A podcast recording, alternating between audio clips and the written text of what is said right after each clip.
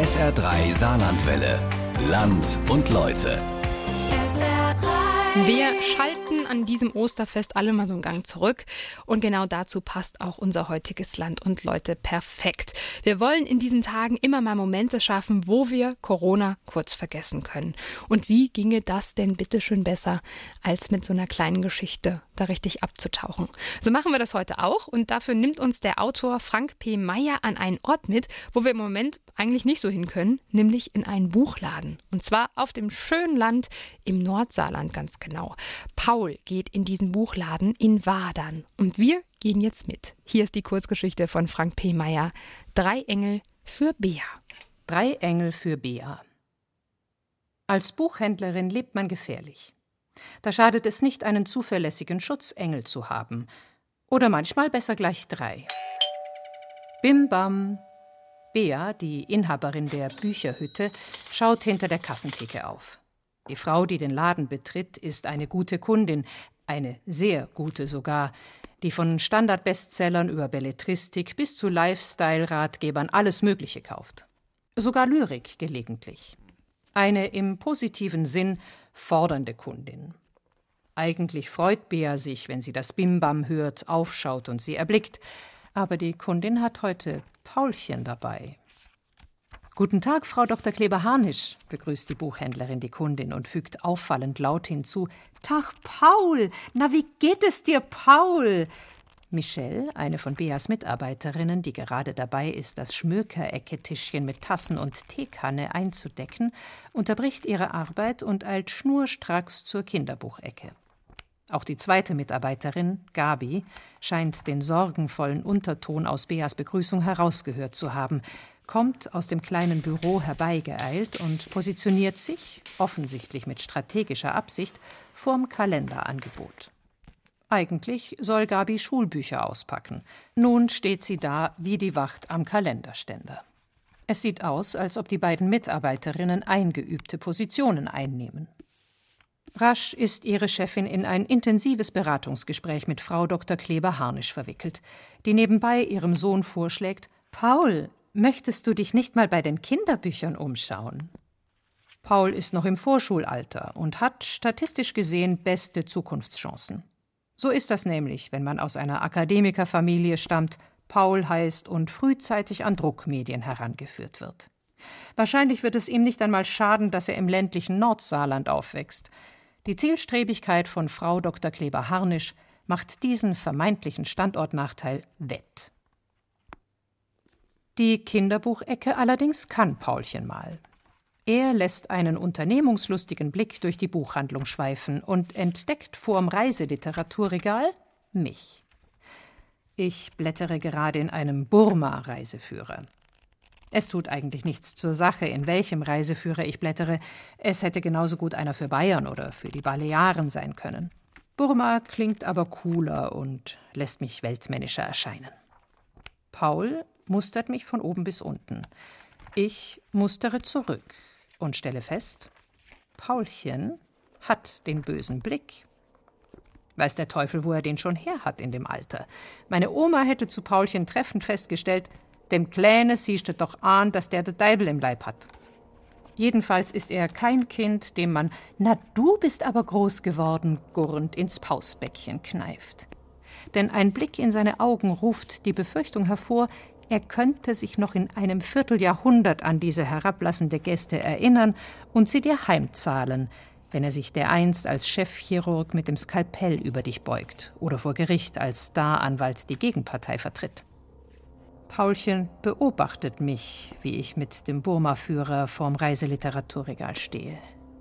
Ich entspanne mich erst wieder, als er seinen Blick weiterschweifen lässt. Er sieht sich auf eine Art im Laden um, wie Butch Cassidy oder Sundance Kid in einer Bank, die demnächst überfallen werden soll. Michelle und Gabi halten angespannt ihre Positionen. Bea ist mit Pauls Mutter ins Gespräch vertieft. Frau Dr. Kleber-Harnisch fragt nach einer kindgerechten, illustrierten Ausgabe von Shakespeares Tragödien oder vielleicht doch lieber vom Sommernachtstraum, weil da Tiere und Elfen drin vorkommen. Bea empfiehlt die Marcia Williams Ausgabe und versucht dabei, Paulchen im Auge zu behalten. Der schlendert gerade an den Tischen und Aufstellern in der Ladenmitte entlang und versucht dabei, den Eindruck zu erwecken, er sei noch bar jeden Übels. Verdächtig erscheint mir allerdings, dass er beim Schlendern mal rechts, mal links die unschuldigen Händchen ausfährt, hier ein aufgestelltes Buch verschiebt, dort mit den Fingern, mit denen er zuvor geräuschvoll das Näschen abgewischt hat, über die Zellophanverpackungen der Geburtstagskarten im Kartenständer streicht. Die Buchhändlerinnen bleiben im Spähermodus. Noch ist nichts passiert, was zur Sorge oder gar zum Einschreiten berechtigt. Noch nicht. Jetzt hat Paulchen einen Katzenkalender entdeckt und versucht, erst vorsichtig, als wolle er das Blütenblatt einer Margerite auszupfen, dann etwas energischer, das Deckblatt des Kalenders abzureißen. Das gelingt jedoch nicht. Es handelt sich um einen hochwertigen Katzenkalender. Die Coverkatze, türkisch Angora, weiß, ist zäher, als der Kleine vermutet hat. Als Paul kurz loslässt, schnappt Gabi sich den Kalender und hängt ihn an eine höhere Ständerstange. Paul sieht ein, dass er da nicht drankommt und wendet sich den Leuchttierschweinchen sowie den Bleistiftspitzern im Haustierdesign zu, die er vor dem Kalenderaufsteller erspäht hat. Gabi und Michelle sehen sich an. Wer übernimmt? Und zögern einen Moment zu lange.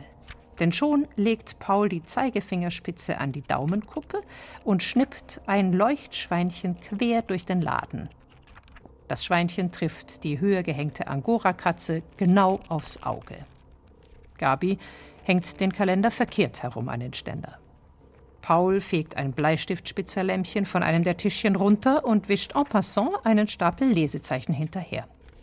Offensichtlich sind sowohl Fein- als auch Grobmotorik bei Paulchen hervorragend ausgebildet, was nichts Gutes erwarten lässt.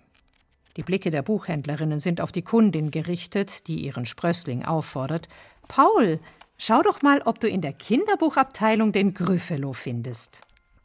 Das war eindeutig der falsche Text von Frau Dr. Kleber-Harnisch. Ein einfaches Lass das bitte, Paul, hätte sich deutlich beruhigender auf die Buchhändlerinnen ausgewirkt, und selbst wenn Frau Dr. Kleber-Harnisch das Bitte durch ein Gefälligst ersetzt hätte, hätte das niemand im Laden als pädagogisch bedenklich empfunden. Mir scheint, dass Paulchen gerade erst seine Aufwärmphase absolviert hat. Über meinen Burma-Reiseführer hinweg beobachte ich, wie er losläuft, die Kinderbuchecke antäuscht, kurz davor jedoch einen Haken schlägt und zur Krimi-Ecke abbiegt. Gabi und Michelle klauben gerade Leuchtschweinchen, Bleistiftlämpchen und Lesezeichen vom Boden auf. Frau Dr. Kleber-Harnisch bestellt den illustrierten, kindgerechten Shakespeare, wodurch auch Bea völlig vereinnahmt ist. Und so geht Pauls Plan auf, die Krimi-Ecke unbeaufsichtigt zur Verfügung zu haben. Er greift nach einem Walter-Wolter-Krimi. Ich kann mir nicht vorstellen, dass Paul eine Vorliebe für Wolters Privatdetektiv Bruno Schmidt pflegt, sondern denke, dass er wahllos nach einem handlichen Taschenbuch in Augenhöhe greift. Und Paulchen will den Wolter ja nicht lesen, sondern werfen. Aus den Augenwinkeln sieht Bea Privatdetektiv Schmidt in hohem Bogen durch ihren Laden segeln und über Gabis Kopf hinweg schlägt der Wolter ins Kinderbücherregal ein, haut ausgerechnet den Gryffalo vom Regal. Das macht Spaß. Auch mir ein bisschen, wie ich mir heimlich eingestehe. Paul greift wieder ins Regal und versorgt sich mit neuem Material fürs Walter-Wolter-Weitwerfen.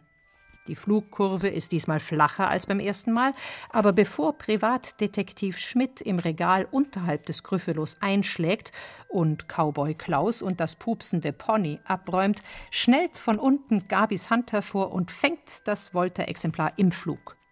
Alle Achtung! Perfekte Fanghand, wie eine Baseballspielerin.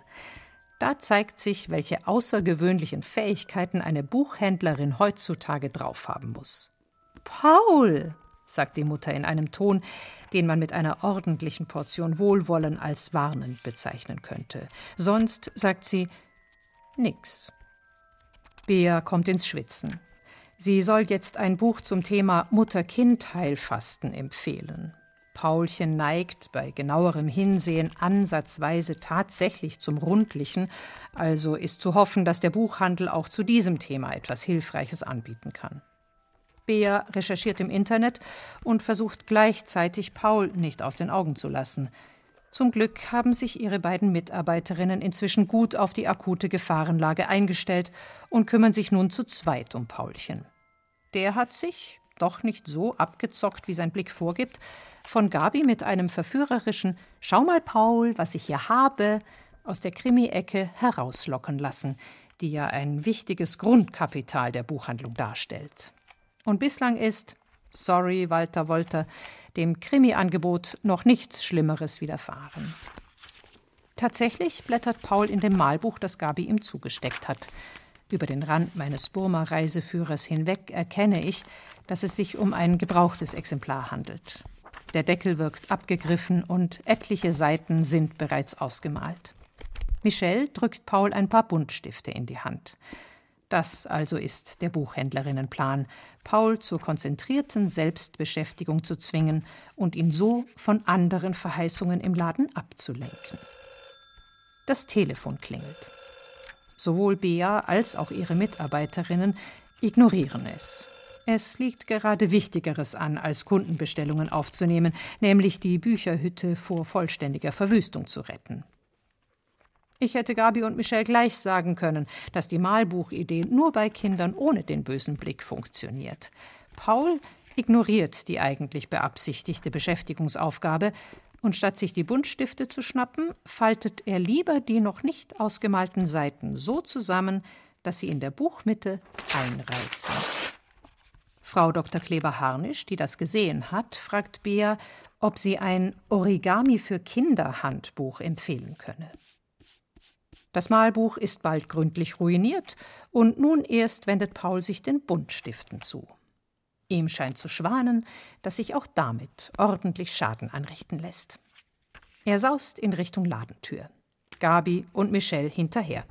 Aber Paulchen hat gar nicht vor, die Bücherhütte zu verlassen. Wozu auch? Der Laden bietet doch enormes Abenteuerspielplatzpotenzial. Er öffnet die Tür einen Spalt breit. Bim bam, und wieder zu. Bim bam. Unmittelbar vorm Schließen lässt die Tür ein schabendes Krks hören. Wieder auf. Bim bam. Und zu. Bim bam. Krks. Paul scheint auch eine musikalische Ader zu haben. Gebannt lauscht er dem Bim bam. Bim bam. Krks.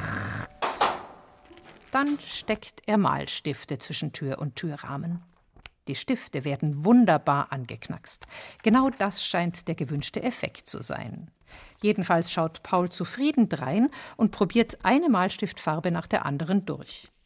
Gabi ruft, gut hörbar, Macht nichts, das sind keine neuen Stifte. Das scheint zu heißen, lasst ihn ruhig weitermachen. Aber nachdem Gelb Blau und Grün ordentlich das Rückgrat gebrochen worden ist, verliert Paul das Interesse an diesem destruktiven Spiel, und als er Bim Bam die Tür wieder öffnet und einen roten Stift an die Rahmenkante hält, schweift sein Blick zum Fantasy-Regal ab. Dabei rutscht der Rotstift ein kleines Stück an der Rahmenkante entlang. In dieser Position würde die Tür nicht den Malstift treffen, sondern Daumen und Zeigefinger, die ihn halten. Paul achtet nicht auf die Tür und den Malstift, als es wieder Bim Bam macht. Und ich frage mich, ob es nur bei Stiften so schön knackst oder auch bei Fingern. Gleich werde ich's wissen. Krks. Aber zwei Zentimeter bevor die Tür zufällt, wird sie von einer Hand oberhalb von Pauls Kopf gebremst und mit einem Bim Bam wieder geöffnet. Es ist Michelles Engelshand, die den roten Buntstift gerettet hat und Pauls Finger. Obwohl das doch eine prima Gelegenheit gewesen wäre, Paulchen loszuwerden. Zum Krankenhaus ist es ja nicht weit. Aber so denken Buchhändlerinnen nicht. Immer noch aufs Fantasy-Regal fixiert, geht Paulchen los, kommt bei mir vorbei, sieht mich fragend an. Der Blick könnte bedeuten: Willst du nicht mitspielen? Offensichtlich hält er mich für einen Verbündeten und glaubt, Männer, egal wie alt, kommen sowieso nicht wirklich zum Lesen in einen Buchladen. Er weiß noch nicht, dass man es Jungs ab einem gewissen Alter nicht mehr durchgehen lässt, wenn sie einen Laden zerlegen. Ich überlege, ob ich Paul mein Feuerzeug leihen und abwarten soll, auf welche Ideen er damit kommt. besinne mich aber darauf, dass ich ja noch den Reiseführer kaufen und lebend wieder aus dem Laden rauskommen will. Das Telefon klingelt wieder. Diesmal penetranter. Michelle und Gabi sehen sich an. Eine muss wohl drangehen. Michelle macht das. Da ruft Frau Dr. Kleber-Harnisch, die findet, Bea verstehe nicht genug von Gartengestaltungsbüchern, auch noch Gabi zum Beratungsgespräch hinzu. Jetzt sind alle drei Buchhändlerinnen unabkömmlich. An der Paulchenfront liegt die Verteidigungsflanke nun offen. Bea und Gabi schauen alarmiert und werfen mir auffordernde Blicke zu. Mir Nee, nee, nee, denke ich. Das könnt ihr vergessen. Ich passe nicht auf den Kleinen auf. Ich finde, ich bin schon dadurch hilfreich genug gewesen, dass ich meine Feuerzeugidee nicht in die Tat umgesetzt. Da sehe ich, wie Paulchen sich nach einem Fantasybuch im oberen Regal reckt. Das Cover des Taschenbuchs zeigt einen Drachen mit aufgerissenem Maul. Und einen kleinen Jungen, der auf einem Besen übers Drachenmaul fliegt. Nach so einem Buchcover hätte ich mich in Paulchens Alter auch gereckt. Aber er hat keine Chance, an den Harry Potter ranzukommen. Es fehlt ihm mindestens ein Meter. Paul klettert auf die erste Regalstufe, dann auf die nächste, stellt sich auf die Zehenspitzen, zieht sich mit den Händen nach oben. Gute Arm-Bein-Koordination, alle Achtung. Aber er kommt nicht dran. Noch ein Regalbrett höher. Bea schaut entsetzt an Frau Dr. Kleber-Harnisch vorbei, dann zu mir herüber. Michelle hört mitten im Telefonat zu sprechen auf, sieht mich flehentlich an. Ich habe den Eindruck, dass ihr Mund die Worte Raphael, bitte formt. Die Buchhändlerinnen kennen mich. Wir sind per Du. Aber kennen Sie mich wirklich so gut? Ja, ja, bewege ich schließlich tonlos die Lippen. Schon gut. Ich kümmere mich darum. Ich gehe zum Regal. Wer soll überhaupt gerettet werden, Paulchen oder Potter? Der Kleine, also der ohne Zauberkräfte, hängt am Regal wie ein Äffchen beim ersten Kletterversuch. Lässt eine Hand los, greift nach dem Drachenbuch, kommt nicht dran, Hand wieder ans Regal. Das wackelt ein bisschen. Pauls linker Fuß tastet sich ein Regalbrett höher. Regal schwankt. Paul klammert mit beiden Händen. Regal bewegt sich, kommt in Schräglage. Paul springt ab, landet auf den Füßen. Guter Sprung. Aber das Regal hat den toten Punkt überwunden, gerät ins Kippen. Gleich wird Paul erschlagen. Der Potter wackelt. Ich stemme mich mit beiden Händen gegen das Regal. Kurzer, kräftiger Ruck. Regal steht wieder an der Wand. Nur Potter hat es nicht geschafft. Stürzt auf Paulchen, trifft ihn zum Glück nicht mit der Kante, sondern mit der Titelseite flapp schräg am Kopf. Aber trifft. Guter Junge, dieser Potter. Magisch. Paulchen brüllt. Nix passiert, rufe ich den erschrockenen Frauen zu und meine damit dem Potter. Der kann unversehrt zurück aufs obere Regal. Paulchen rennt weinend zur Mama, die vorwurfsvoll in die Runde schaut. Sie reibt Pauls Köpfchen. Keine Beule, stellt sie fest. Eigentlich schade, denke ich. Wohl nicht als einziger im Laden. Vielleicht hätte ich doch die 750 Seiten Hardcover-Ausgabe von Harry Potter und der Orden des Phönix hinterher schnippen sollen. Paul hört erst zu flennen auf, als Bea ihm ein Leuchtschweinchen schenkt. Jetzt warst du die ganze Zeit so brav und nun hast du dir doch noch wehgetan. Die Mutter versieht die Buchhändlerinnen sicherheitshalber noch einmal mit einem Blick, der klarstellen soll, wer hier gerade noch einmal Glück gehabt hat. Das nächste Mal schaust du dir bitte den Gryffalo an, wie ich es dir sage. Michelle und Gabi zucken zusammen, als Frau Dr. Kleber-Harnisch das nächste Mal sagt und atmen erst dann erleichtert auf, als sich die Bücherhüttentür mit einem Bim-Bam hinter Paulchen schließt. Oh Gott, stöhnt Bea. Heute hatte ich einen dritten Schutzengel nötig. Und Gabi und Michelle, meine beiden Engelskolleginnen, meinen, das nächste Mal rufen wir dich gleich zur Hilfe, Raphael, wenn Paulchen wieder in den Laden kommt. Hm, mach das lieber nicht, denke ich. Ich bin mir nicht sicher, auf welche Seite ich mich das nächste Mal schlage. Unser Land und Leute heute. Eine Kurzgeschichte von Frank P. Meyer, Drei Engel für Bea. Können Sie nochmal nachhören auf sr3.de. SR3 Saarlandwelle. Land und Leute. SR3. Regionale Features auf SR3. Immer sonntags um 12.30 Uhr und als Podcast auf sr3.de.